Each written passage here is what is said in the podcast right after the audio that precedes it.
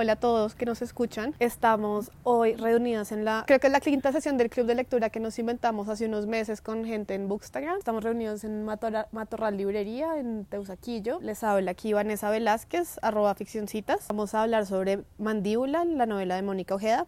Y aquí se presentan mis compañeros. Eh, muy buenas tardes, eh, yo soy Liliana Lacha de la cuenta de Instagram Entre Mis Libros. Hola, yo soy Julia Alejandra de la cuenta Alejandra Yalma. Yo soy Laura de la cuenta Soba Papel.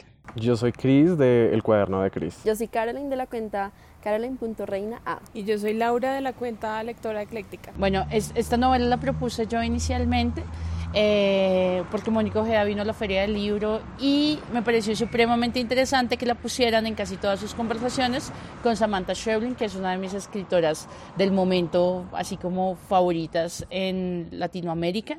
Y me llamó mucho la atención que era de las escritoras más jóvenes elegidas en Bogotá 39, que es la lista de escritores más influyentes de Latinoamérica. Entonces, yo decía como una chica de 32 años, como está en Bogotá 39, cuando la mayoría de escritores están sobre los 37, 38 y 39 años. Eh, me llamó la atención porque además hace novela, tiene otra novela que se llama Nefando y tiene también publicados libros de poesía y creo que eso es bastante pues notorio. Yo para empezar eh, quiero decir que me parece supremamente interesante lo que está pasando con el terror latinoamericano el terror era un género como venido a menos, que todos pues después de la saga Crepúsculo y ver cómo los vampiros quedaron reducidos a historias de amor colegiales, pues que vuelvan a renacer el terror de una manera tan fuerte y tan cotidiana, donde ya no está el monstruo, donde nosotros mismos somos el monstruo, donde el monstruo es la vejez, en el caso de Samantha Schweblin, donde el monstruo eh, es la cotidianidad clasista de un colegio como, como en el caso de Mandíbula, pues me llama muchísimo la atención. Yo no sé si ustedes quieren decir algo acerca de, los, de, de las sensaciones que produce el libro, que son bien interesantes. Antes de, comenzar pues con el tema del libro, me gustaría que nos contaras un poco de qué va el libro para las personas que tal vez no lo conocen. Es que, Cris, yo pienso que ese es un libro bien difícil como de contar y de definir. De hecho, hace poco tuve una conversación con una amiga que me decía, bueno, pero ¿de qué trata? Y queda uno como en lugares comunes porque tienes que leerlo para poder realmente saber de qué trata y lo que las sensaciones que te transmite. O sea, es un libro que yo les decía hace un momento, lo puedo definir como raro, es perturbador, es algo completamente diferente a cualquier otra cosa que yo haya leído. Me gustó, pero también me dejaba unas sensaciones muy extrañas. Tuve que pausarlo un par de veces. No suele pasar con ningún libro, pero tuve que pausarlo porque me gustaba, pero me angustiaba, me preocupaba, me generaba, eh, no sé, como de verdad un terror psicológico más que el terror físico, es un terror psicológico, es muy difícil como poder contar de qué trata de tratar, o sea, va a quedar como, es una historia de unas adolescentes que tienen inconvenientes con una profesora que tiene un pasado perturbador con su madre, entonces es difícil. No, pero intentando definirlo es una adolescente secuestrada por su profesora de lengua. Esa es como, el, como la historia Sí, como si tú quieres resumir la historia, esa es la historia. Un adolescente es secuestrado por su profesora. Y ya luego empezamos a, a, ver como las dimensiones y la profundidad de cada una de las motivaciones de tanto la profesora como la adolescente. Y sí, es, es, es bien interesante la manera en la que Mónica logra hacer una cotidianidad tan terrorífica que en mi caso yo terminaba de leer y soñaba con cosas o con las imágenes del libro, no necesariamente con lo que ella narraba, sino me quedaba con ciertas imágenes muy metidas en la cabeza, como los dientes, o como eh, las mordidas, o como las madres, ¿sí? Y tenía unos sueños súper perturbadores inspirados en lo que nos mostraba el libro. Bueno, en mi caso no me produjo terror, no lo he terminado, debo admitirlo, pero no me ha producido terror. De hecho, me parece extraño, ¿no? Porque nunca me había puesto a pensar, las mujeres tendrán una mente tan oscura y tan perversa como la que tiene un hombre, pues que en mi caso a veces pienso cosas muy extrañas y verlo reflejado en un libro me hizo preguntarme, y de hecho en el libro lo dicen, ¿no? Hay una voz que es diferente en cada uno de nosotros y que nos muestra ese lado oscuro, y entonces verlo, porque generalmente se muestra en los libros que he leído, como la mujer como pues la mujer buena, la madre buena, la cuidadora perfecta, pero nunca había visto uno donde la mujer, y en, este, y en estos libros es como todas las mujeres tienen un raye muy genial. A mí me llamó mucho la atención, ahorita que tocas el tema de las mujeres, que este es un libro sin hombres. Es un libro donde los hombres no existen. Está este profesor, hay un profesor que es el de religión, que, me parece una porquería, pero pues él como que se vislumbra por ahí, sale, son como destellos del profesor. el por, papá de Analía. Ah, sí, el papá de Analía, pero Aparte de eso, creo que no hay hombres, solo son mujeres, es un mundo totalmente femenino y es un mundo donde la madre es el terror, ¿no? Inicia de hecho con una cita de Lacan que, que es bastante fuerte. Dice, estar dentro de la boca de un cocodrilo, eso es la madre. Y es como, ven, hasta qué punto estar dentro de la boca de alguien es protección o ser tragado. Y eso es bien chocante, creo yo. De hecho, creo que la metáfora de mandíbula, cuando, cuando hablan de como protección a su cría, la mandíbula del cocodrilo, protección a su cría, pero al mismo tiempo el peligro por lo letal de una mordida de, la, de la... Creo que es la metáfora como de estas madres que representan o que están descritas en el libro. O sea, son madres que pueden ser protectoras, pero también pueden ser eh, las mismas que causan los daños más grandes.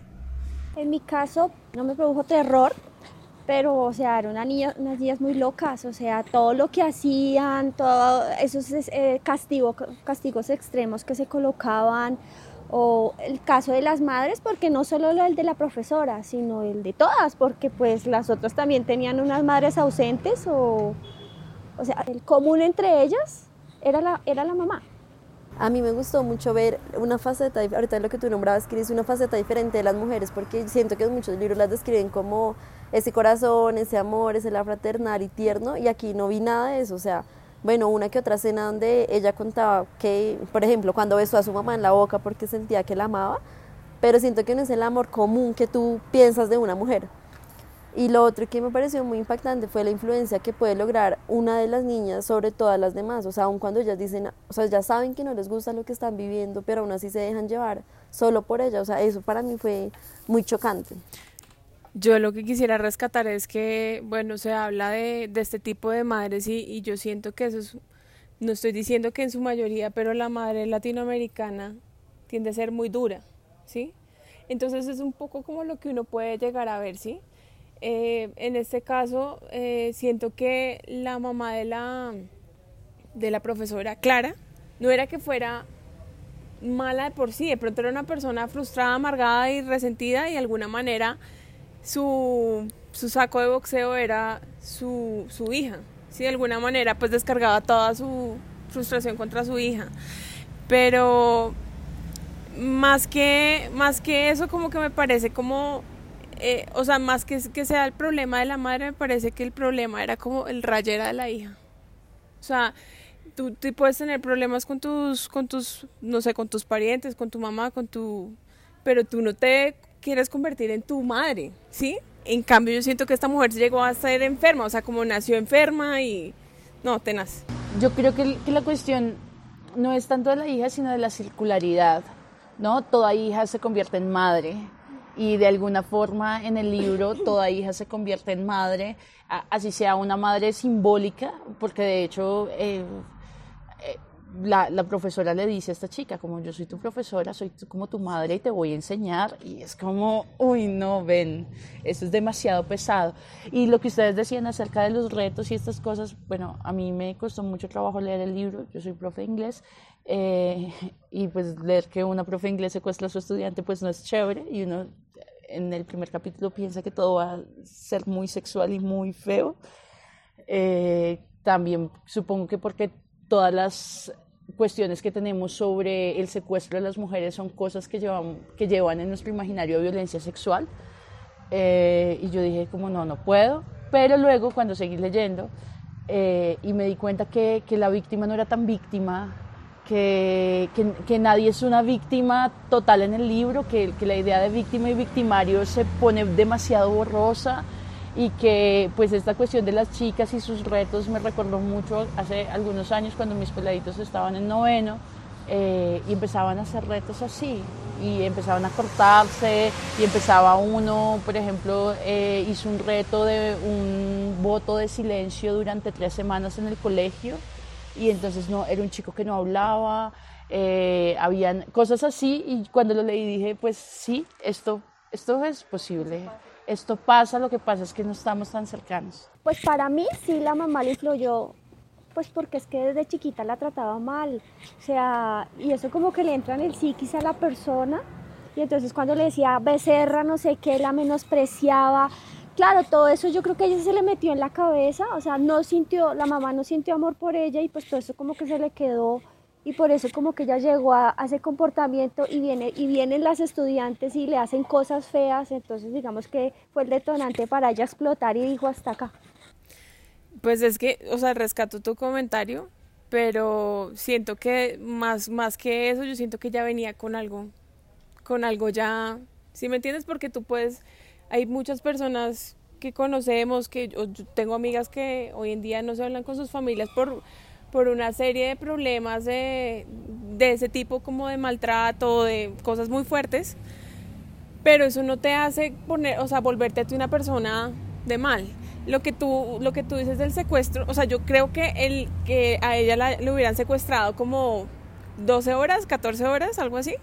Sus estudiantes de, de otro colegio la rayaron, o sea, hizo que ella sí como que de alguna manera sabía que tenía algo mal y eso, eso explotara. ¿Sí me entiendes? Como que de alguna manera ella la, la, no sé, como que la violentó la, y, llevó a que esta señora fuera demasiado perturbada de su cabeza.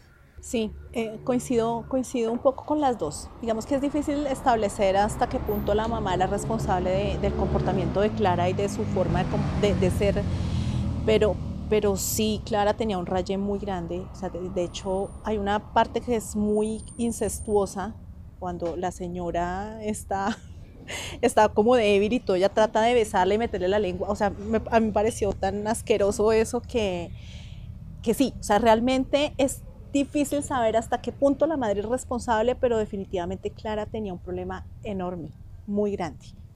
Y en la manera de, lidiar con sus traumas, ¿no? Yo creo que a mí de todo el libro lo que más terror psicológico me dio fue esa idea de querer ser como mi mamá. Yo adoro a mi mamá, mi mamá es una mejor, pues mi mamá, somos muy distintas, pero yo no quiero ser como mi mamá. Y no lo digo en un mal sentido porque no es que yo no la quiera ni que no la admire ni nada, pero reaccionar al trauma que tienes con tu madre queriendo imitarla me parece de por sí extraño. Pero además la manera en la que ella Lidia en verdad con su trauma es como con mucho dolor, o sea, ella lo de pellizcarse, lo de arrancarse, lo de todo eso, pues es una mujer que le enseñaron cómo a combatir dolor con dolor. Tengo una pregunta, ¿qué piensan de este grupo de amigas que aparece en el libro? Voy a comenzar yo pues diciendo lo que yo no me lo leí completo, porque a mí me, como le conté a Laura y a Vanessa en algún momento, eh, me perturbó me incomodó a tal manera y sobre no sabía qué me perturbaba más, si Clara o las niñas, porque como les había comentado hace un rato, me parece que no era que las niñas fueran malas en sí, sino que Fernanda estaba rayada de la cabeza. Y de alguna manera esto se presenta en los colegios, ¿sí? Como la persona que es líder y las bobitas que van detrás no tienen el criterio y, seguramente porque uno está creciendo y como que uno empieza como esa parte de autoconocerse y todo, pero no tienen el criterio para decir, pues no se me da la gana encerrarme en un cuarto a, no sé, hablar sola. No, o sea, me parecía como, me pareció maluquísimo y, y también digamos que de la, lo, lo, otro que rescato es eh, cómo cómo puede volverse como tus amigas, tus aliadas en contra tuya. En el caso de Jimena, que fue Zapa, y, y, y, contó lo que Annalise, creo que era Annalise la que dibujaba, y la echó al agua y entonces vamos a hacerle un voto de silencio. O sea, a mí eso me parece perturbador, que, que, como que uno tenga como el manejo, el control de otras personas, o sea, que, que yo lo utilice como para mi no sé, para mi no sé cómo, cómo sea la palabra, pero como para mi crecimiento, como para mi deleite, sí, mi deleite propio. Eso me parece fatal, o sea, incómodo. Complementando eso, primero todas, todas ellas tenían como familias difíciles.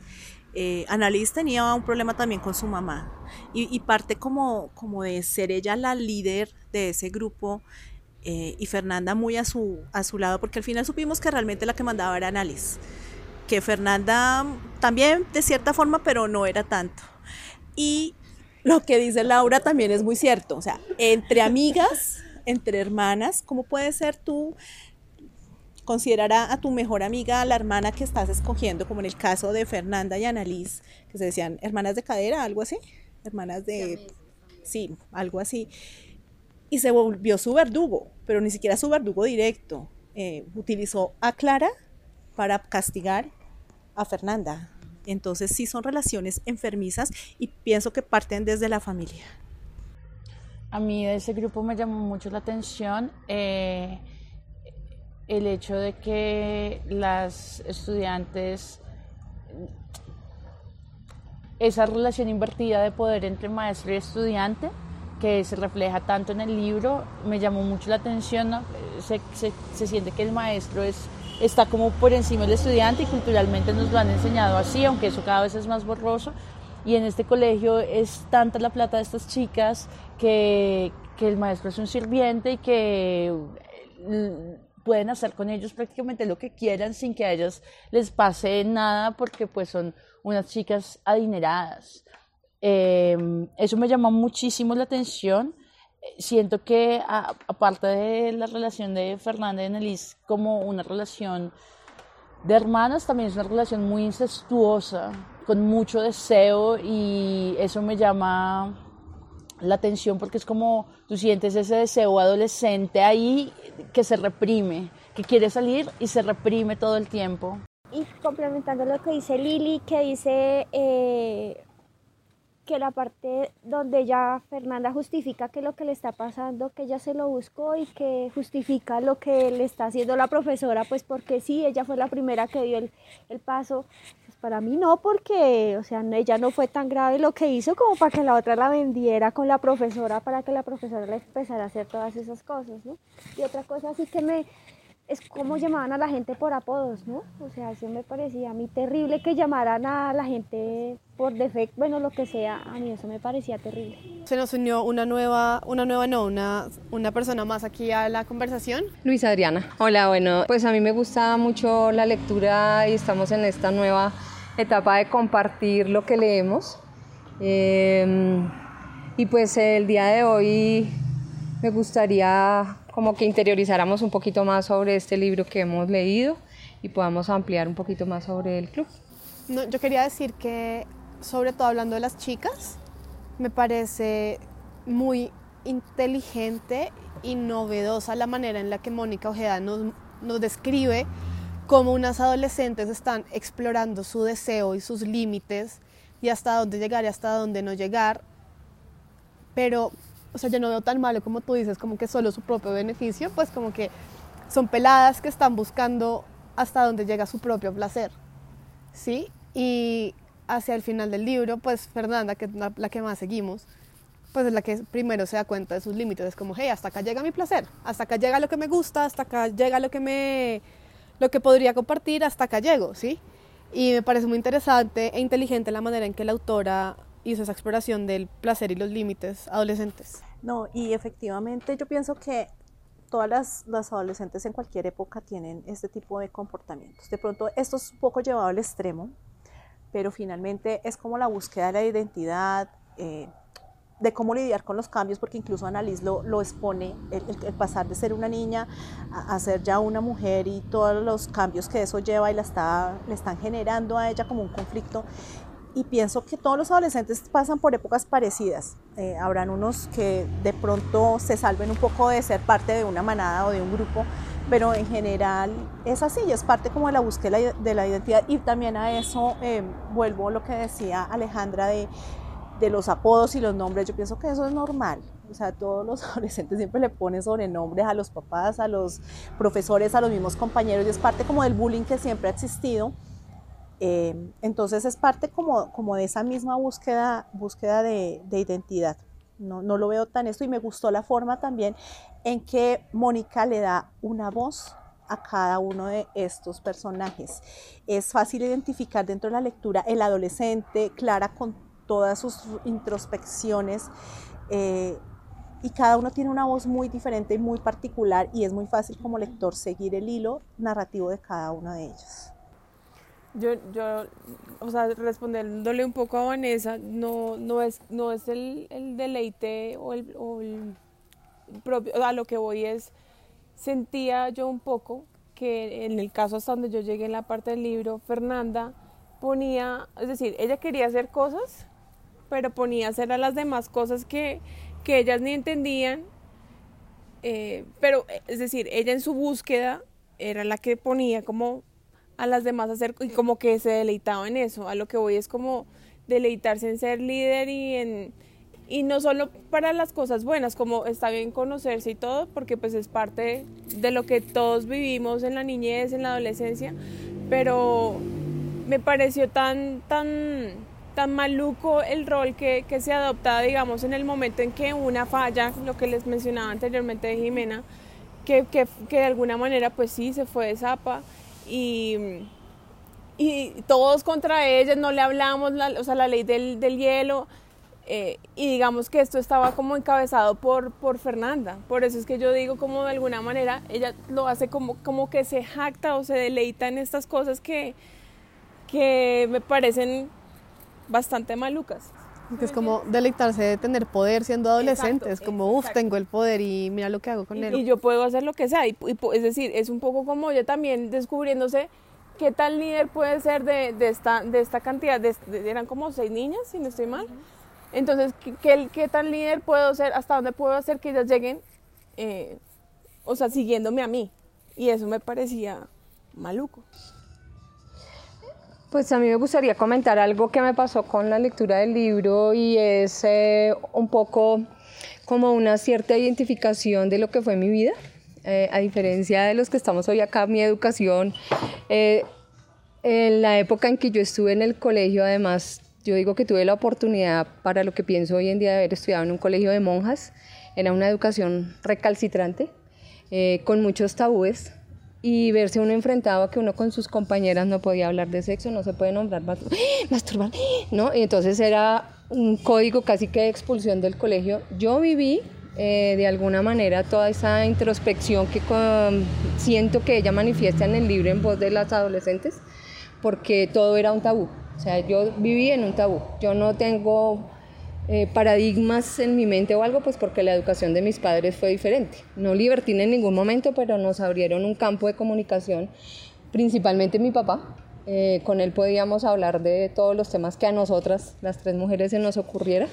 Pero en el colegio, el día que yo fuera a decir, tengo deseo sexual, eh, seguramente me hubieran echado al colegio, porque la educación era marcada de esa manera. Eh, los parámetros que en el colegio nos fijaban, no podía pensar uno en sí mismo. O sea, en ningún momento mi cuerpo como de mujer no va a tener, no, yo no puedo tener placer, yo no. Entonces fue una parte del libro donde yo me encontré mucho, me permitió confrontar y la manera en que la autora lo expone me parece que es una voz para muchas mujeres, para muchas niñas, porque se les ciega totalmente el camino poniéndole tantos tabúes frente al cuerpo. Eso me impactó muchísimo y, encontré como una cierta identidad de una voz que no tuve en su momento, ¿no? Yo creo que eso pasa en muchas instituciones educativas, incluso ahorita. Sí, yo también estudié en un colegio femenino, estrato 6, aquí en Bogotá. Ustedes no se imaginan cómo era eso, pues como que era muy similar un poco a este, este ambiente. De hecho, yo confieso aquí, hago una confesión, yo tuve matrícula condicional por hacerle un poquito bullying a un profesor. Eh, pero no me echaron del colegio, sino echaban a nadie del colegio.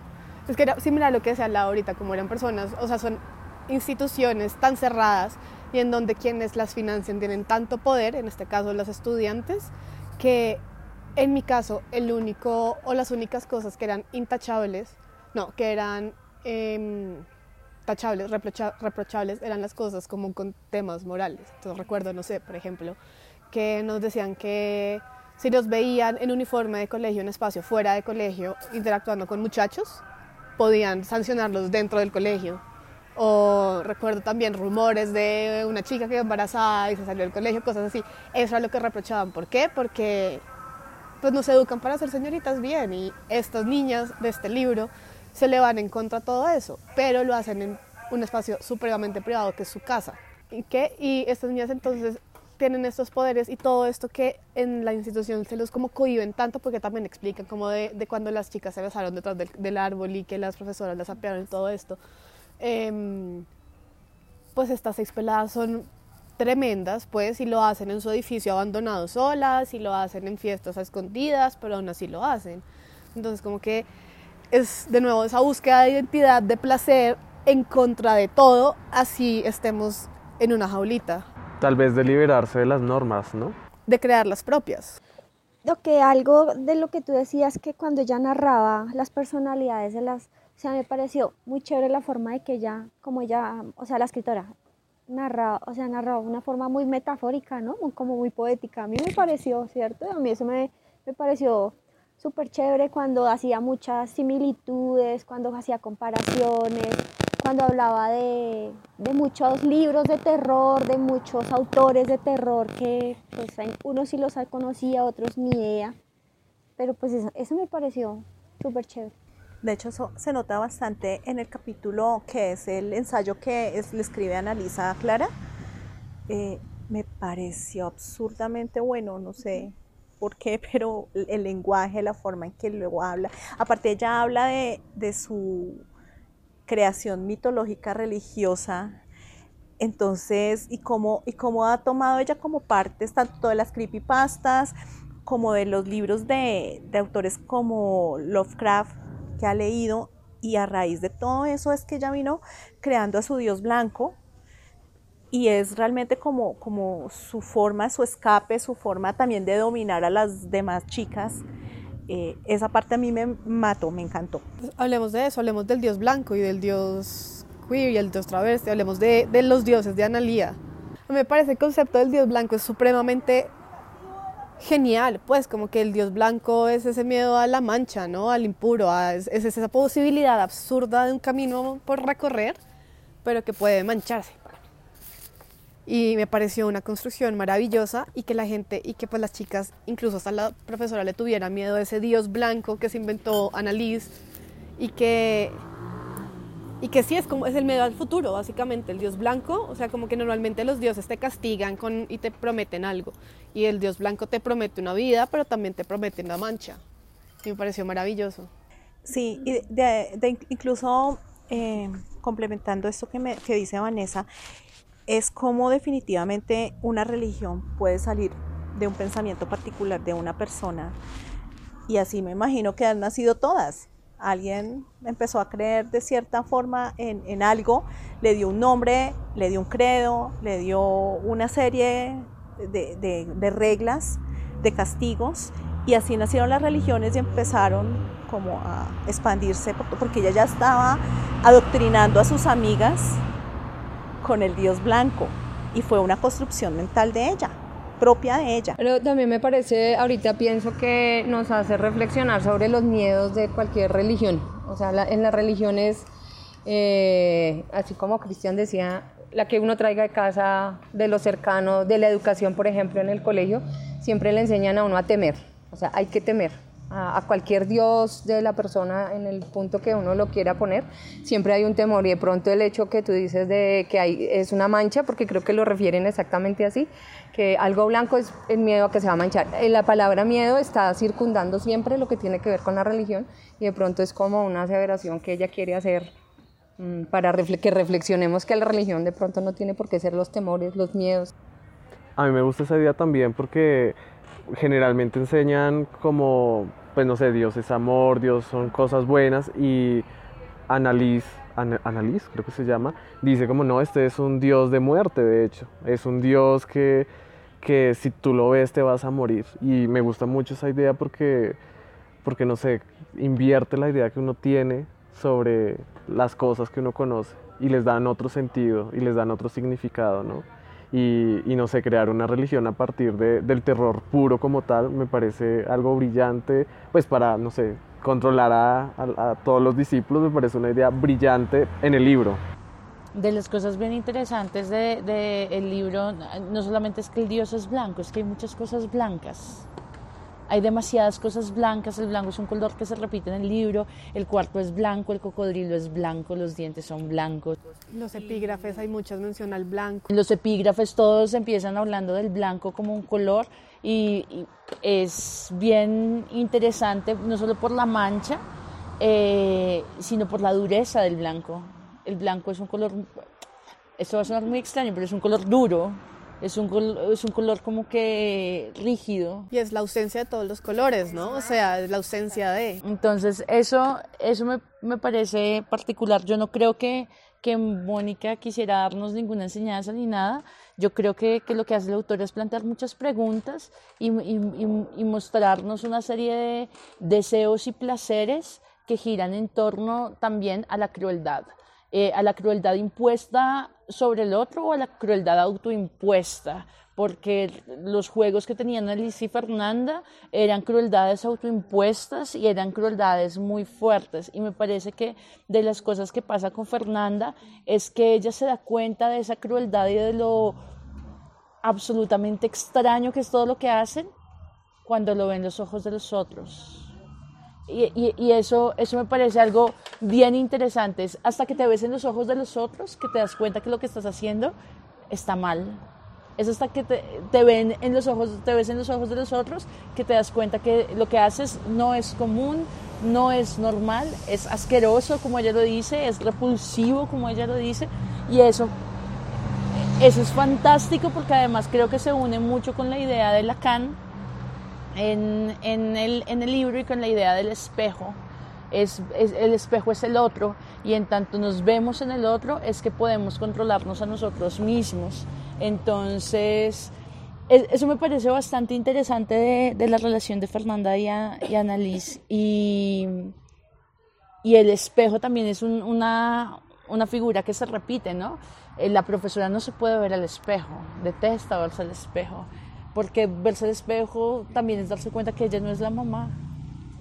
Sí. También es, es, es, es, verse en los ojos del otro, que son los ojos de la mamá, también. Entonces es, me parece que es un libro con, con un, una psicología demasiado profunda. Y es una psicología muy visual, ¿no? Porque son elementos, no es como la idea de, sino que incluso lo que es una idea, un concepto que sería este dios blanco, pues tiene un elemento, un elemento visual que es el blanco.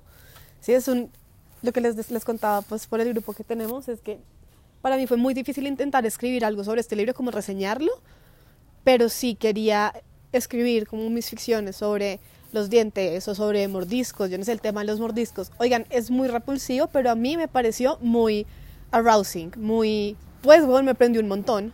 Un montón como que rico morder y que lo muerdan, o sea, no ese punto, a mí, a mí me prendió mucho el tema de los mordiscos, digamos, y me pareció extraño porque wow, o sea, como que al parecer como lo pintan en el libro, pues son unos mordiscos absurdamente salvajes que lastiman, que laceran el cuerpo, pero qué rico morder así. Pues no sé, lo pensé yo en las estaciones, hoy estoy muy confesionaria, pero pues una confesión me prendió un montón cuando ella decía que la mordía así, yo era como, wow. Eh, a, a, mí de la cuestión de los mordiscos y la cuestión de, de um, el alimento como una forma de amor, por ejemplo, que se plantea al inicio del libro, es como eh, tú, tú, comes de la madre, sí, la madre te alimenta y entonces de repente el hecho de que compartas tu comida, por ejemplo, se vuelve una forma de amor, pero también es una cuestión religiosa, por ejemplo, en el catolicismo, eh, Jesucristo es, este es mi cuerpo y esta es mi sangre y ustedes comen y beben de mí.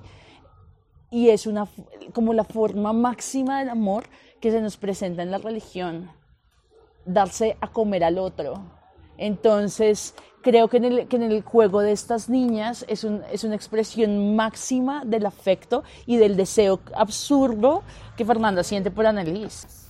Pero yo no creo que Annelise se le ofreciera como, sí, come mi cuerpo, sino al contrario, como que, o sea, que Annelise le pidiera a Fernanda que la mordiera, era a mis ojos una jugada de poder de Annelise completamente. Es como Annelise sabía que Fernanda... Es que Annelise dominaba con el miedo. Todos los retos, toda su concepción del dios blanco y todo lo que ella, a, lo que llevó a Fernanda con las mordidas, era esa dominación a través del miedo. Y lo mismo que hizo con Clara. Ella sabía la, la situación que había pasado Clara en el colegio anterior y aprovechó todo esto para meterle terror y que ella llevara el tema del secuestro de Fernanda.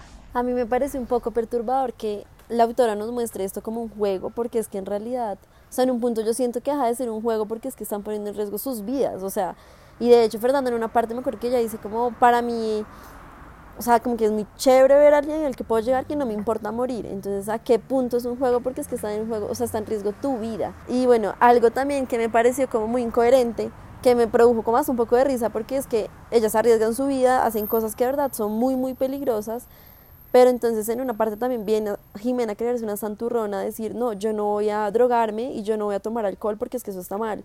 Y de hecho mencionan, y lo quiero leer porque es que me impactó mucho, y dice, yo no voy a probar nada de eso porque está mal.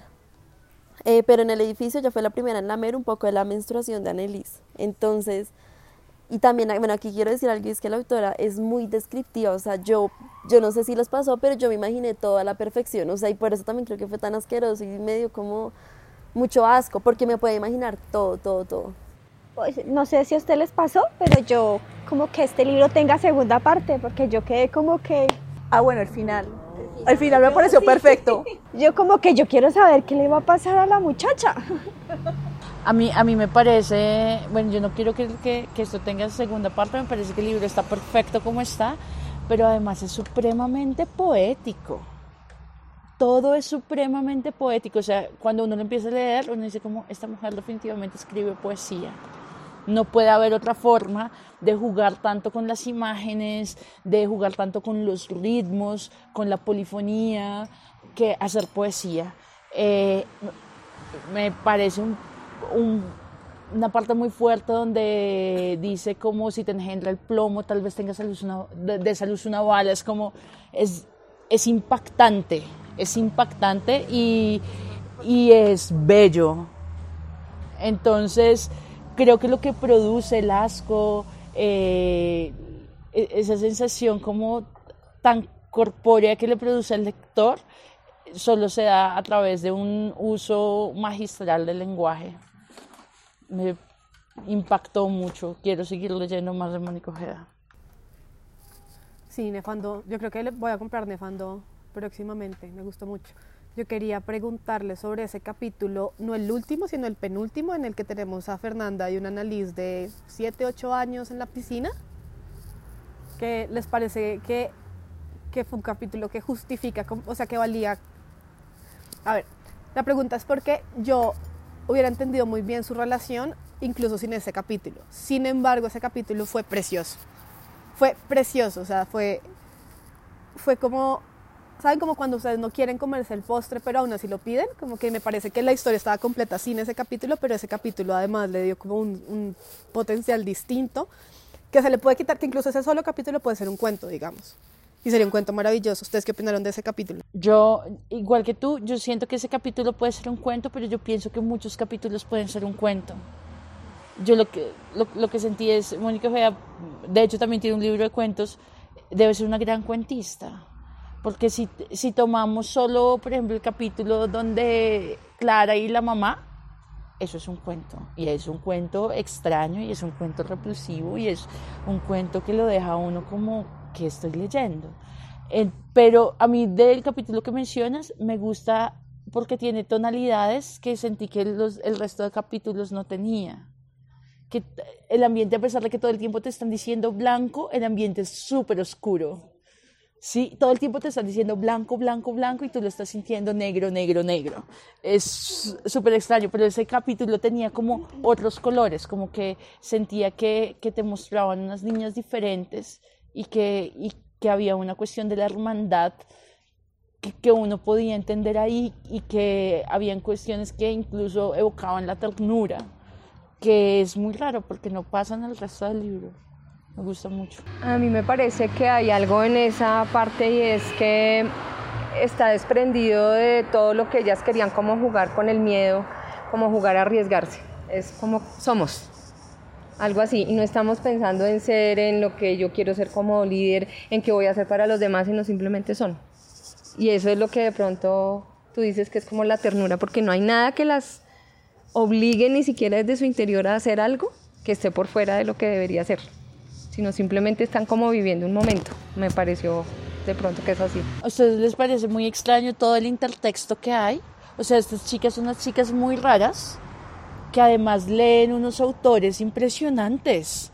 Como entonces sueltan unas frases que parecen bobas, pero que son profundas y que de repente es así el poeta tal. Y no como, ven, yo tuve que buscar muchas cosas leyendo el libro. busqué las creepypastas, eh, busqué poetas, busqué música y creo que es muy rico eso también, que hay como un montón de intertexto y que uno puede sacar y sacar cosas. Sí, uno sale, sale bien lleno de bibliografía con este libro. A mí también me pareció muy interesante que hace uso de, de cosas muy populares, ¿no? De programas, de lo que dices, las creepypastas que son tan conocidas, de hecho, y que, no sé, todos alguna vez hemos escuchado algo de esto, entonces me pareció muy chévere que ella en un texto que está escrito de una manera tan poética, donde se arriesga con su narración, ¿no? porque no todos los capítulos son iguales, sino que siempre van cambiando la manera en que narra, la manera en que cuenta y cómo los mezcla con lo popular, entonces me parece muy chévere, ¿no? Sí, la construcción de, de como todo el universo eh, está muy bien pensado porque tiene todas esas referencias literarias eh, de cine, eh, el tema de las creepypastas, que era algo que yo personalmente no conocía y que realmente le dan como, como el piso absolutamente a todo lo que ella empieza a narrar. Entonces me parece una construcción muy completa, muy bien hecha. A mí eso en algún momento me pareció un tris inverosímil, pues como unas peladas de 15 años que supieran tanto, pero luego, pensaba como yo a los 15 años me era súper curiosa, entonces de pronto no es tan inverosímil como quisiera pensarlo. Pero, pero me pareció muy interesante. Quiero hacerles una pregunta más. Fernanda, ¿mató o no a su hermanito? Yo creo que la pregunta no es esa. La pregunta es, ¿cómo lidias con la culpa de algo que no recuerdas? Que es la pulsión otra vez, psicoanálisis, que es la pulsión. Hay algo que no recuerdas pero no puedes olvidar y que te marca de por vida. Esa es la, la, la, la definición de pulsión y trauma en Freud y Lacan. Y, y sobre todo la infancia y, toda la, cuestión de, de, la primera infancia, digámoslo así, en el psicoanálisis y el hecho que no recuerdas las cosas o de que es tan traumático que tu mente lo borra, pero igual ahí está latente, porque es una pulsión y, te va marcando las cosas que haces. Entonces, en realidad no importa si mató o no al hermano, lo que importa es su culpa. Pero mira que yo creo que sí podría llegar a importar, porque si a los cinco años mataste a tu hermanito de dos, puede que tu personalidad sea de un tipo, ¿sí me entiendes? Además es como la primera forma de dominación que encuentra Annalise con ella. Yo creo que ella no mató al hermanito. Yo pienso que sí, pero, o bueno, no sé, queda como, como no sé, esa culpa de ella y ese olvido eh, es demasiado real, entonces yo pensaría que sí, y es la, la, primera forma de, de, que tienen que encuentran a Liz de dominarla a ella a través del miedo y a través de esa culpa que ella sabe que siente. Pero el hecho, digamos, que no lo haya matado, sino el no haber hecho algo para salvarlo, ¿se podría considerar homicidio? ¿Se podría considerar como que lo mató? A mí me parece que es más eso, que ella no, no lo empujó, pero tampoco hizo nada. Y sobre todo es la culpa también vista desde el rostro de su mamá. Que le tiene miedo, ¿no? ¿Cómo reaccionó una madre ante, ante el hecho de que su hijo menor se muera? Probablemente porque su otra hija lo haya matado, porque no sabemos, no sabemos. Yo iba a referirme un poquito a eso desde mi posición de mamá. Cuando uno, los niños están muy pequeños y uno trata de eh, mostrarles los errores, uno debe cuidar las palabras para que ellos nunca se sientan culpables, sino que traten de aprender. Eso no es correcto hacerlo por esto o lo otro. Pero es muy fácil ver entre ellos, mis hijos se llevan tres años de diferencia, es muy fácil ver entre ellos que el uno empuja al otro y no tiene la intención de hacerle daño, pero uno con la reacción le puede generar a él una culpa de que sí le quería hacer daño. Entonces es más lo que ustedes dicen que se genera en ella un sentido de culpa, lo que tú dices, pudo haber sucedido y le cambió toda su vida, como yo de mamá pude haber reaccionado de manera tal que la hice sentir culpable toda la vida. Es una posición diferente porque la reacción la puede generar uno, como mamá, en ese caso. ¿Lo, ¿Lo leerías después de haber escuchado? Pues sí, porque siento que, o sea, como que de pronto yo, hay libros que después de, o sea, que al principio te cuestan leer. Y, y a mí, pues lo que me generó fue que, o sea, esa incomodidad, porque pues yo leí hasta donde eh, describían un poco lo de Clara y como, eh, creo que es el cuarto capítulo, si no estoy mal, hasta ahí leí. Pero sí, o sea, creo que, que de pronto sí vale la pena. Ahora, yo creo que, que como lo han hablado, pues es un libro bastante impactante, ¿no? Y, y es bastante descriptivo. Y, y la verdad, así nomás, lo poco que leí me pareció fuerte. Pero de pronto sí lo leería. Lo que pasa es que de pronto no era el momento para mí para leerlo. Sí. De pronto necesitaba saber un poco Sí. más. Este libro es como ese. Y sí, fue, y fue como, no sé, de primerazo me pareció incómodo. O sea, la palabra con la que yo lo podría definir fue incómodo y por eso dije, no lo voy a seguir leyendo, no, lo voy- no me voy a matar, no lo voy a hacer, no lo voy a hacer. A mí me gustó mucho y quiero leer mucho más de ella. Además, porque esa sensación de terror que me que, o sea, que no era miedo, o sea, yo no, a mí no me dio miedo este libro. No me pero me dio pesadillas. Sí, no me dio miedo, pero me dio pesadillas. ¿Saben? Como que lo no es lo mismo. No es lo mismo, no es como, uy, no, yo no quiero leerlo, ¿por qué? Porque esa incomodidad no era tan incómoda, de pronto ese momento mientras lo leía esa incomodidad no me era tan incómoda, pero ya luego cuando llegaba a dormir y me daba cuenta que estaba soñando relacionado con las imágenes súper impactantes de este libro, pues me di cuenta que sí me generó un impacto. Creo que me atrevo a recomendarle similar a, a, a este de Mandíbula el libro de cuentos de María Fernanda Ampuero que se llama Pelea de Gallos, que también tiene un terror cotidiano impresionante. Como que también cuando leí ese libro, o sea, este me acordó mucho a María Fernanda Ampuero porque es una cotidianidad que también da pánico. Y también me pasó lo mismo, como que no me dio susto leyendo, pero sí llegó a un nivel de subconsciente distinto. Eh, sí lo recomiendo, tal vez mezclado con otro libro menos impactante, pero sí lo recomiendo. A mí el libro también me gustó, pero concuerdo mucho con lo que tú dices al principio, Lili, es que o sea, uno- yo no puedo decir me encantó, me fascinó, porque a la vez fue tan perturbador que me dejó una sensación muy extraña. Pero sí lo recomendaría, no conocí a la autora, la quiero seguir leyendo, pero siento que tú tienes que darle tiempo. O sea, yo no podría con un libro similar, no sé, ni siquiera el próximo mes. O sea, tengo que esperar, calmarme, leer algo más tranquilo, algo como muy alejado, porque a mí no me causó pesadillas, pero mientras lo leía era me causaba repulsión, mucha repulsión. Era como que quería seguir leyendo, pero a la vez no, y no sabía si poner post-it porque me gustaba, pero a la vez me impactaba, no sé, fue una relación muy rara, pero sí lo recomiendo. Eh, a mí también me gustó y entiendo lo que estaba diciendo Vane de que no le dio miedo, pero le causó pesadillas. A mí no me causó pesadillas, no me dio miedo, pero es un libro que no me podía sacar de la cabeza. O sea, todo el tiempo lo tenía aquí, a pesar que yo estaba leyendo otras cosas al mismo tiempo. Quiero seguir leyendo también a Mónica Ojeda. Me pasa igual que Caro, creo que no, lo, no va a ser este año, pero sí voy a leer Nefando. Y lo recomiendo, pero sé que no es para todo el mundo. O sea, sé que se lo recomendaría a ese lector curioso, a ese lector que no se va a asustar tan fácilmente como con descripciones asquerosas y perturbadoras. Tiene su público muy selecto. Yo, en efecto, creo que eh, Mónica Ojeda es. eh, este es un libro difícil de hincarle el diente. sí.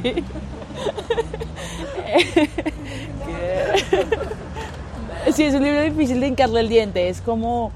eh, es, un sabor, pues, es, un sabor tan, es un sabor tan extraño y tan nuevo que mm, logra perturbar yo sí, si tuviera acá su libro de poesía, sus libros de cuentos, yo creo que seguiría con eso. Eh, yo siento que un libro hay, que los libros vale la pena leerlos cuando te rompen.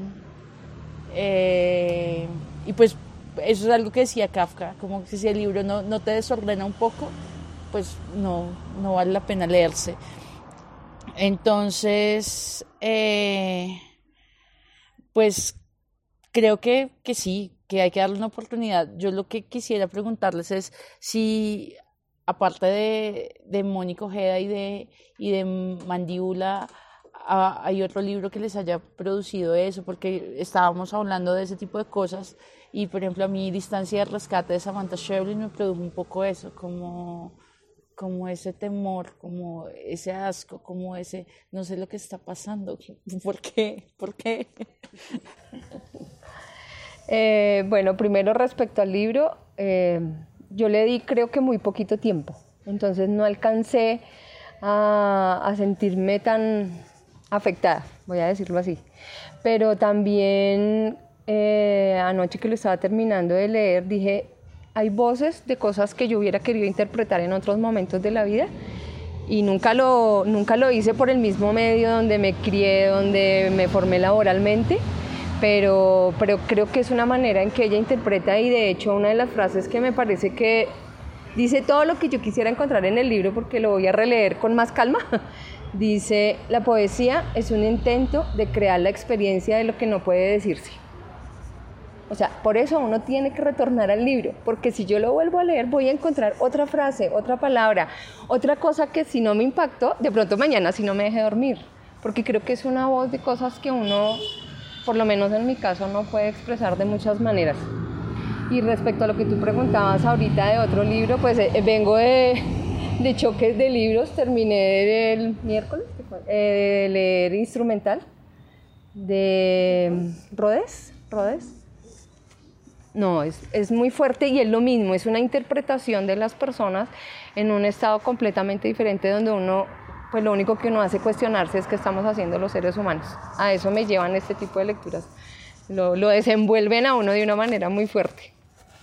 Bueno, en mi caso, pues como yo ya les había comentado, mi línea de lectura es al otro extremo, pero a mí me gusta encontrarme con esta clase de libros a mí este me gustó, me gustó muchísimo la forma de escribir de ellos, o sea, como esa forma tan poética, pero no enredada.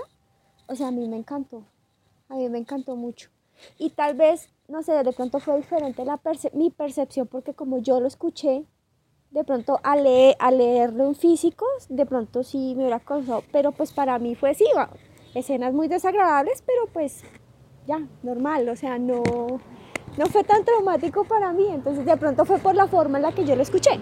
Creo que es un libro que hay que leer definitivamente porque se sale de lo que uno generalmente conoce y ya por eso vale la pena, por la manera en que está escrito, por los personajes, por las sensaciones que, que crea en el lector. Entonces creo que es un libro recomendado para todo el mundo. No creo que a todo el mundo le guste, pero sí es muy recomendado.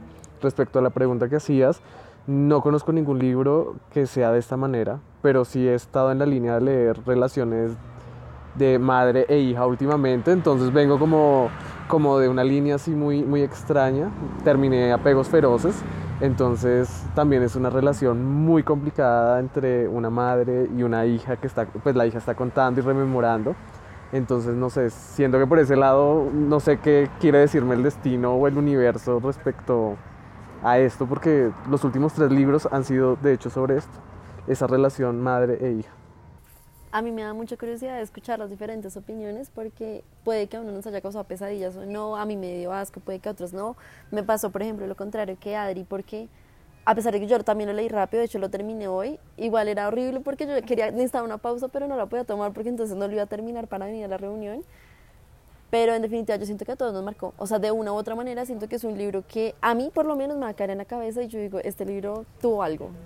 Y yo creo que quiero cerrar diciendo que además de todas las opiniones que hemos tenido sobre este libro, la, voz de Mónica Ojeda es como una guía de hacia dónde está yendo la, la narrativa latinoamericana de mujeres jóvenes.